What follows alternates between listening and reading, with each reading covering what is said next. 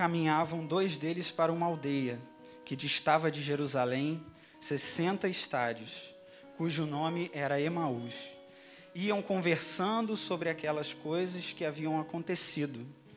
Aqui ele estava se referindo justamente à condenação e à crucificação de Cristo.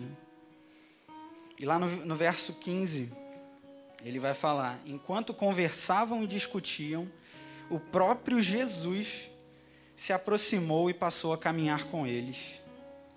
Mas os olhos deles estavam como que fechados, para que não o reconhecessem. Ele lhes disse: Que palavras são essas que caminhando trocais entre vós? E por que estáis tristes? Irmãos, imagina o privilégio de você, naquele momento ali, imagina aquele contexto né, que esses discípulos estavam vivendo, de terem visto seu mestre sendo condenado e sendo crucificado. Aquele, aquela mistura de sentimentos ali, de perda, de angústia por conta disso. E você tem esse privilégio do próprio Jesus ele vir ao seu encontro. Isso realmente é uma, é uma, é uma parte do versículo que já chama muito a nossa atenção. Né? E Cleopas, né, que era o nome de um desses discípulos, e o outro era um discípulo anônimo, eles estavam ali no domingo da, de, no domingo, né, é, da ressurreição, após a ressurreição, caminhando de Jerusalém para essa aldeia chamada Emaús, que distava ali aproximadamente 60 quilômetros de Jerusalém. Esses dois homens, eles eram discípulos, então eles conheciam a Cristo. Eles viveram com Cristo, puderam compartilhar diversos momentos com Ele, puderam ter experiências com o próprio Cristo ali que às vezes a gente não consegue nem imaginar, né? Comeram com Jesus, né? oraram com Ele, fizeram diversas coisas ali, puderam viver diversos momentos e circunstâncias com o próprio Cristo que realmente só sendo um deles para poder descrever né, esse privilégio e essa grande honra de poder conviver com ele. Né? Mas aqui nesse momento, a gente vê que esses dois discípulos eles estavam seguindo para a aldeia de Emaús. E se nós olharmos é, no relato que Mateus faz, lá no capítulo 28, do 5 ao 7, mais ou menos ali, vai falar do momento em que o anjo né, encontra com aquelas mulheres, né, Maria Madalena, Maria e Joana, né? E quando ele encontra com eles, ele, é, com elas, né, o anjo vai falar: Vão depressa e digam aos discípulos dele: Ele ressuscitou dentre os mortos e está indo adiante de vocês para a Galiléia. Lá vocês o verão. Notem que eu os avisei. Então, esses discípulos eles tinham essa ordenança de irem para a Galiléia. Mas eu acredito que a mistura de sentimentos, né, de, de temor que tomou o coração desses dois homens fez com que eles resolvessem se afastar, ir para Emaús, talvez ali poderia ser até a cidade de, origem deles, né, o local de origem, aquela aldeia. Mas o Senhor ele tinha um reencontro com esses dois discípulos e que ele queria fazer algo com eles ali que transcendia é, simplesmente o, o, encontro com, com os doze, mas porque ele queria também passar uma mensagem para aqueles dois homens. Né? E aí, quando a gente vai vendo aqui, a partir do versículo 17, ele vai falar assim: E ele lhes disse: Que palavras são essas que caminhando trocai entre vós? E por que estáis tristes? Eu acho interessante isso porque Jesus ele sabia, Jesus ele é soberano e ele tinha consciência do que pairava sobre a vida daqueles homens, né? O temor que eles tinham no seu coração por terem perdido o seu mestre. Mas é, é curioso porque o Senhor ele deseja ouvir e conhecer através de nós aquilo que nos angustia e aquilo que nos inquieta.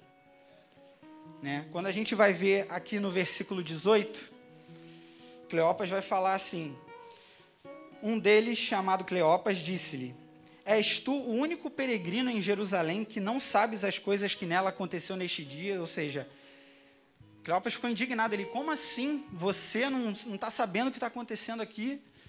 A condenação, a crucificação de Cristo. Como assim você não está sabendo disso? Todo mundo aqui em Jerusalém e nos arredores sabe dessa situação. Mas aí Jesus foi e lhes perguntou: Quais?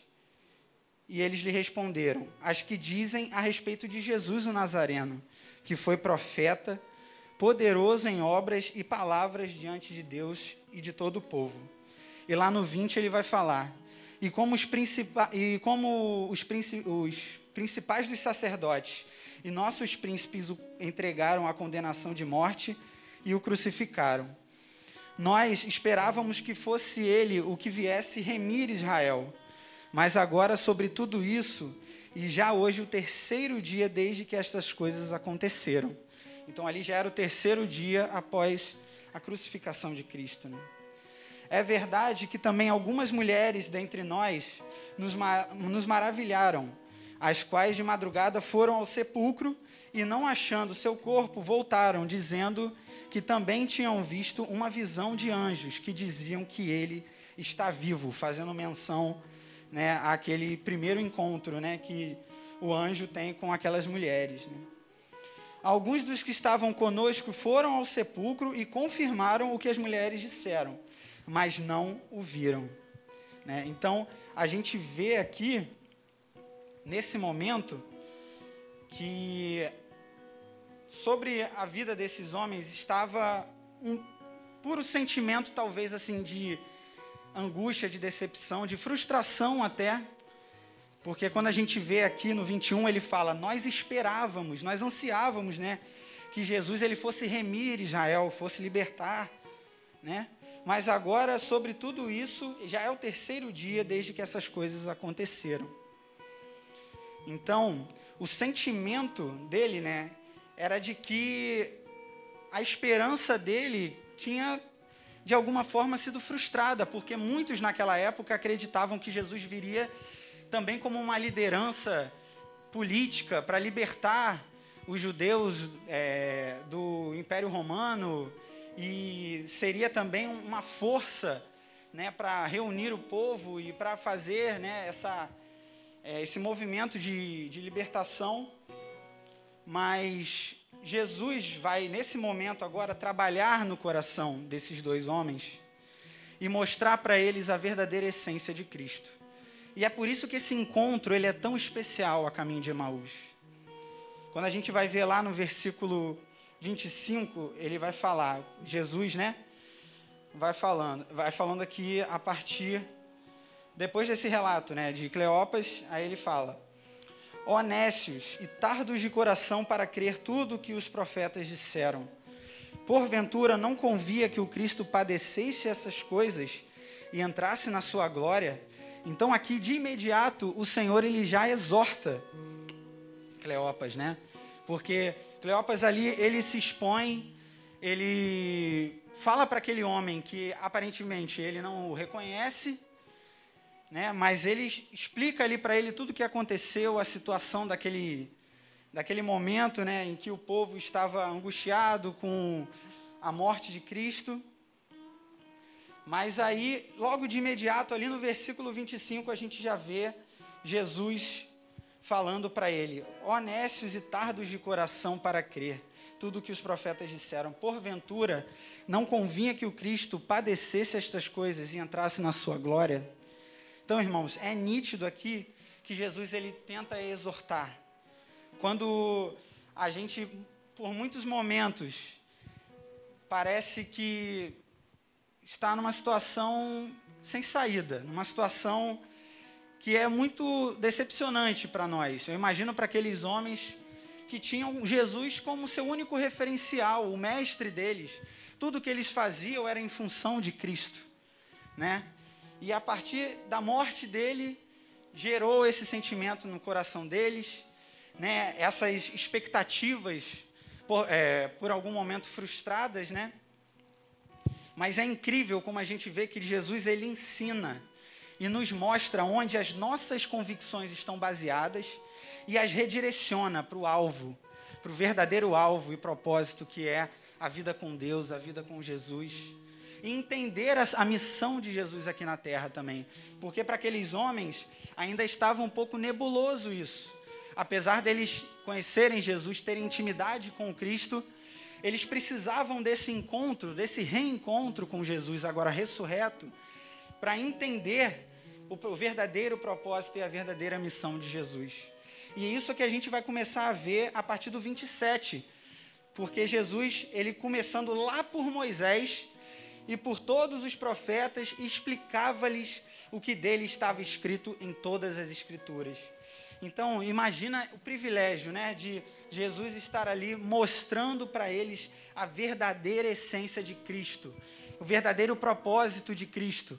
Cristo veio para libertar, sim, mas ele veio para libertar a humanidade ele mostra aqui também que Cristo, ele veio por todos, que ele não veio para ser uma liderança política ou para ser simplesmente um, um, um, grande líder né, para aquele, aquele povo, mas ele seria muito mais do que isso. Ele foi o cordeiro que desceu do céu, que morreu por nós, pelos nossos pecados, para que nós tivéssemos salvação, para que nós tivéssemos acesso à vida eterna. E isso é muito maior, meus irmãos. Isso é um privilégio que só o Senhor, mesmo na sua infinita graça e misericórdia, e num ato de infinito amor, de um amor incondicional, entregar o seu filho para morrer por nós.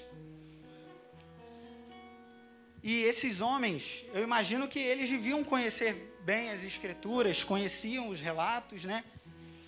Mas Jesus ali explicando e mostrando, desde os profetas do Antigo Testamento, tudo isso, como a gente vai ver até falando lá no 32, eles sentiam o coração deles arder, meu irmão.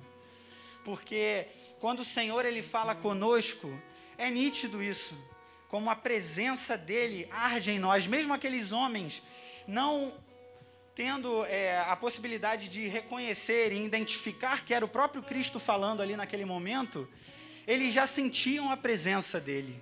A presença de Jesus era tão forte, mesmo ele não estando nítido, né? não estando aparente para aqueles homens. Né? E lá no 28, a gente vai ver o seguinte: que eles terminaram a caminhada, e aí vai estar escrito lá: chegaram à aldeia para onde iram, e ele fez com que ia para mais longe. No 29, eles, porém, o constrangeram, dizendo: Fica conosco, porque já é tarde e já declinou o dia. Então entrou para ficar com eles. Aconteceu que, estando com eles à mesa, tomou o pão, o abençoou, partiu e o distribuiu. Lá no 31, então os olhos deles se abriram e o reconheceram, e em seguida ele desapareceu de diante deles disseram um ao outro: Porventura não ardia nosso coração quando pelo caminho ele nos falava e nos abria as Escrituras? Então, irmãos, olha que privilégio, né?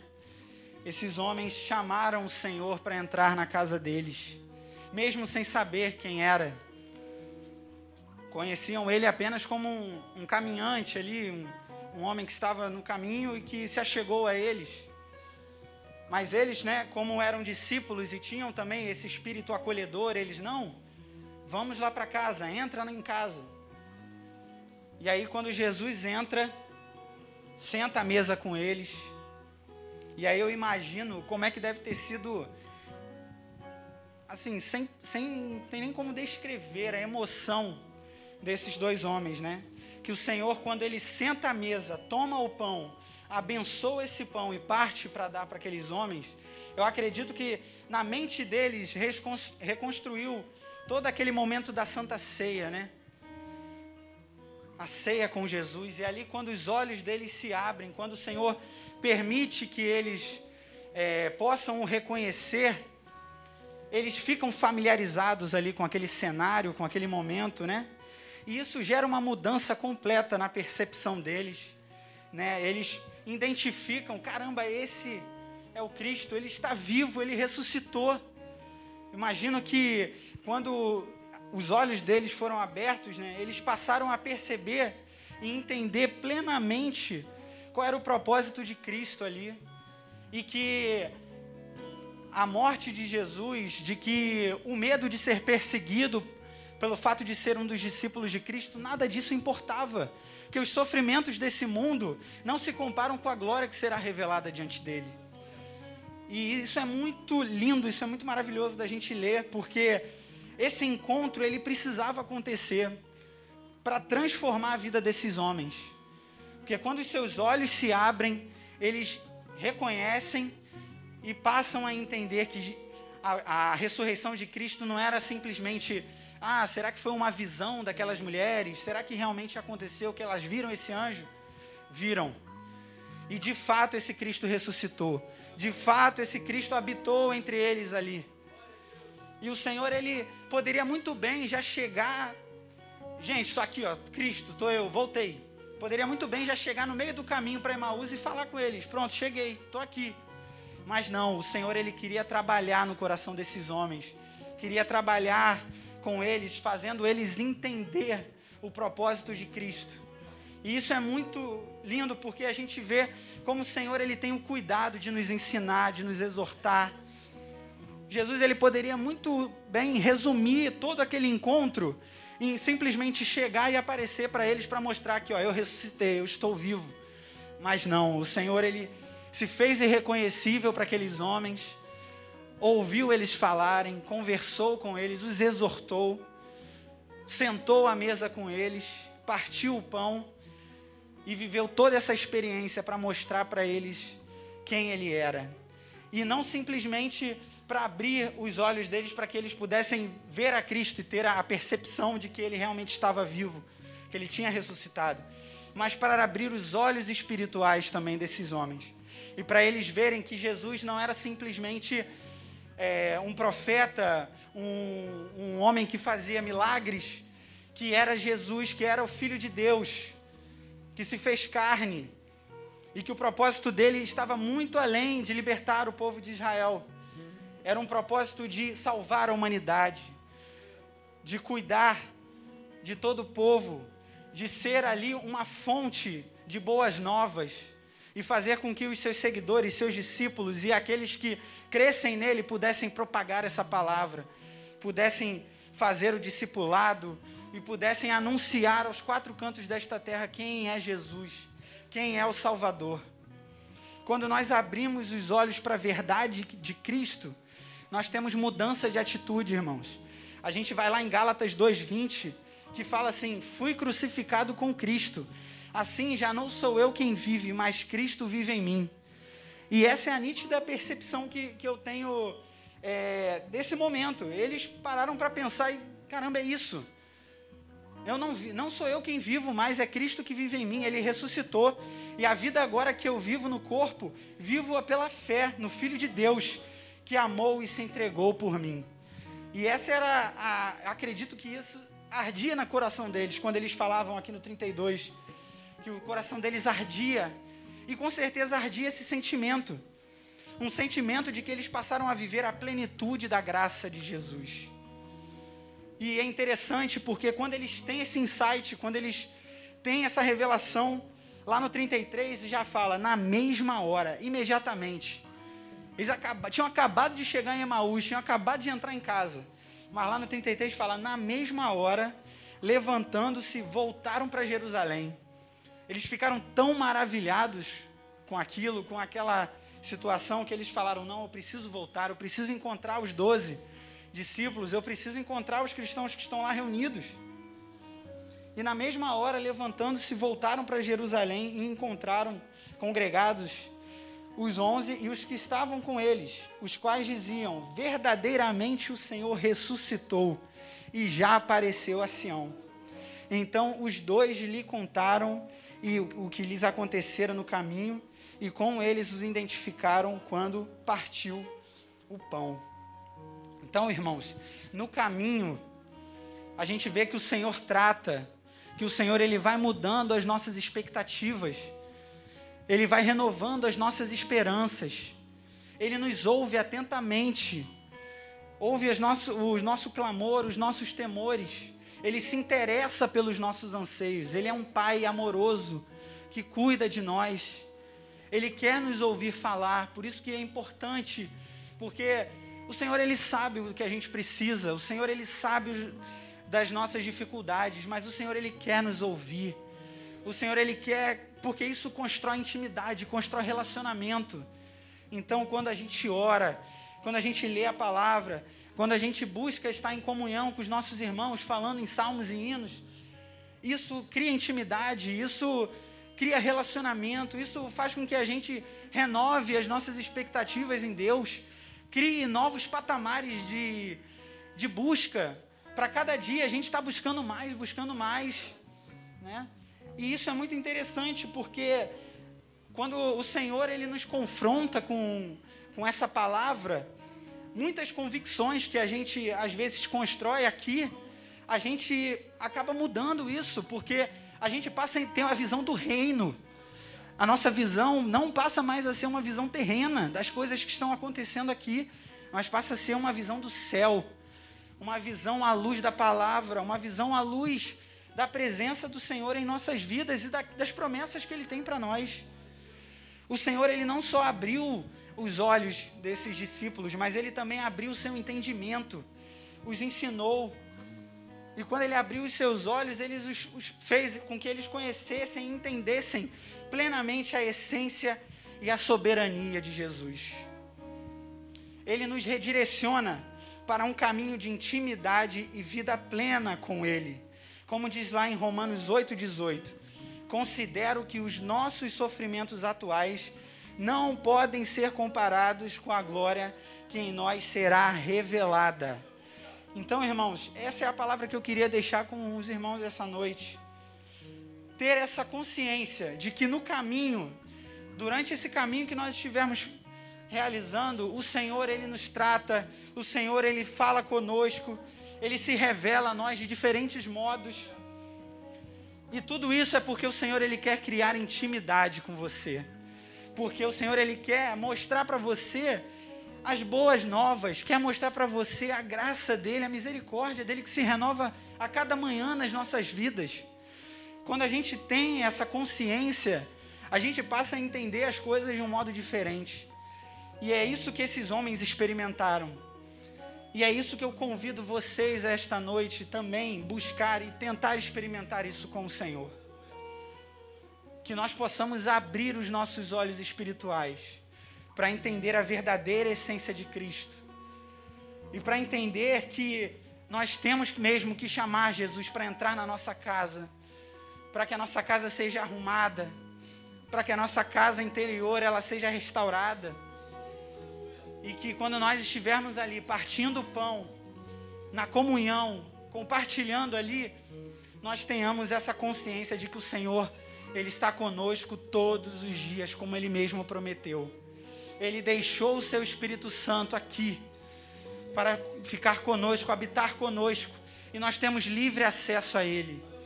Então, irmão, não sei o que você está passando, eu sei que estamos vivendo momentos muito difíceis mas o Senhor, Ele renova as esperanças, renova as misericórdias dele sobre as nossas vidas diariamente. E nós temos que crer, ter a convicção disso. E fazer como esses homens, pedir que os nossos olhos sejam abertos para entender a essência dele, entender as promessas que ele tem para as nossas vidas, para que nós possamos não só ser alimentados por isso, mas transbordar para que outras pessoas venham a conhecer a Cristo através de nós para que nós possamos discipular outras vidas e para que o Senhor ele se revele através de nós, não porque nós merecemos, somos alguma coisa, não, mas porque ele é o detentor de toda a glória, de toda a honra, de todo o louvor. E porque essa é a nossa missão. Nós estamos aqui justamente para isso. O Senhor quer nos preparar, quer nos usar para isso, para sermos pescadores, anunciadores da glória do Senhor. Amém.